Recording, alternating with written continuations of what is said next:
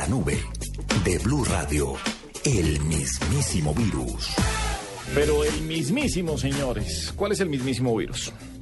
Ustedes, eh, usted que es un gran tuitero, Gabriel, eh, ¿alguna vez utilizó o sigue utilizando TweetDeck? Eh, no, no, ya no, pero alguna, eh, algunas veces que he trabajado eh, ah, con la parte digital y ah, trabajando con communities managers, eh, lo tengo que utilizar. Estuvo muy de moda, ¿no? En Sí. alguna época era la herramienta preferida y como usted sabe, eh, en el 2011, a mitad de año, tal vez en mayo, Lo que pasa es que cuando usted maneja ya solo una cuenta y, por ejemplo, yo no tengo Facebook, Sí. entonces ya el tweet de que, eh, como que me sobra. Puedo entrar a mi timeline o a, o a la página normal de Twitter. Sí, y hoy Twitter tiene un- una serie de herramientas que antes no tenía y que usted las podía suplir con TweetDeck. Ajá. Bueno, en el 2011 Twitter la compró, ¿se acuerda? Decidió comprar esa herramienta, pues eh, dio a conocer la fecha exacta en que la va a matar definitivamente. Va a acabar con TweetDeck el 7 de mayo. ¿Por qué? Gran pregunta, señor periodista. Eh, mire, lo que...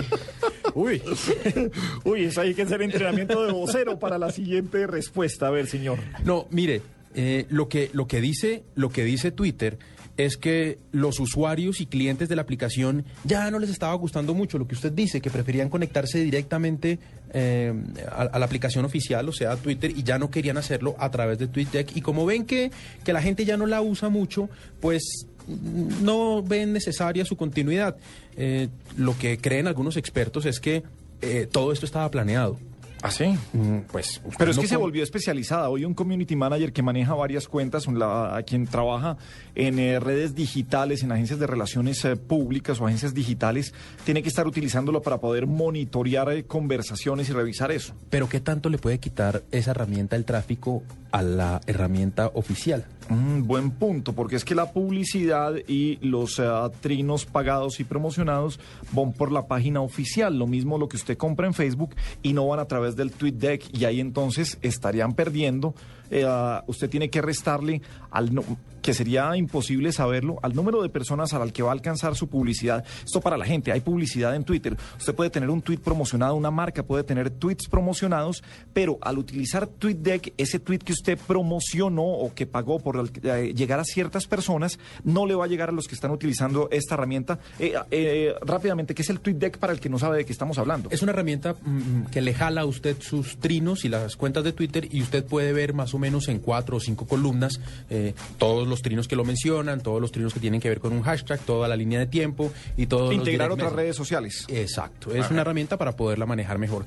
Pues eh, en mayo del 2011 mm, Twitter la compró por más de 30 millones de dólares. Y venir a acabarla ahorita porque sí mm, suena un poco sospechoso. Entonces, eh, respondiendo a su pregunta, eh, la razón oficial es que la gente ya no la usa. Lo que creen algunos expertos es que esta compra y esta plata que gasta Twitter es algo que venía planeando desde hace muchos años porque no quería que la atención se desviara hacia una herramienta muy útil y sí, muy buena, pero que le estaba quitando tráfico y presencia y plata, monetización en su eh, aplicación oficial. Se acaba Twitter, se acaba TweetDeck, perdón, y será el 7 de mayo. ¿Cuál es su virus? El Bueno. mismísimo. de Pirate Bay, que es el portal para intercambio de archivos, ha decidido aceptar donaciones, pero exclusivamente en bitcoins, que es la famosa, eh, como lo llaman, criptomoneda P2P, que ahorita Uy, hijo de madre, me en la peina, actualidad, man. en la actualidad sirve para para Espere pagar que- muchos servicios. Voy a poner el jingle de los niños Páginas. buscan su hogar porque estoy perdido, hermano. O sea, ¿esto qué, qué es? ¿Qué es qué?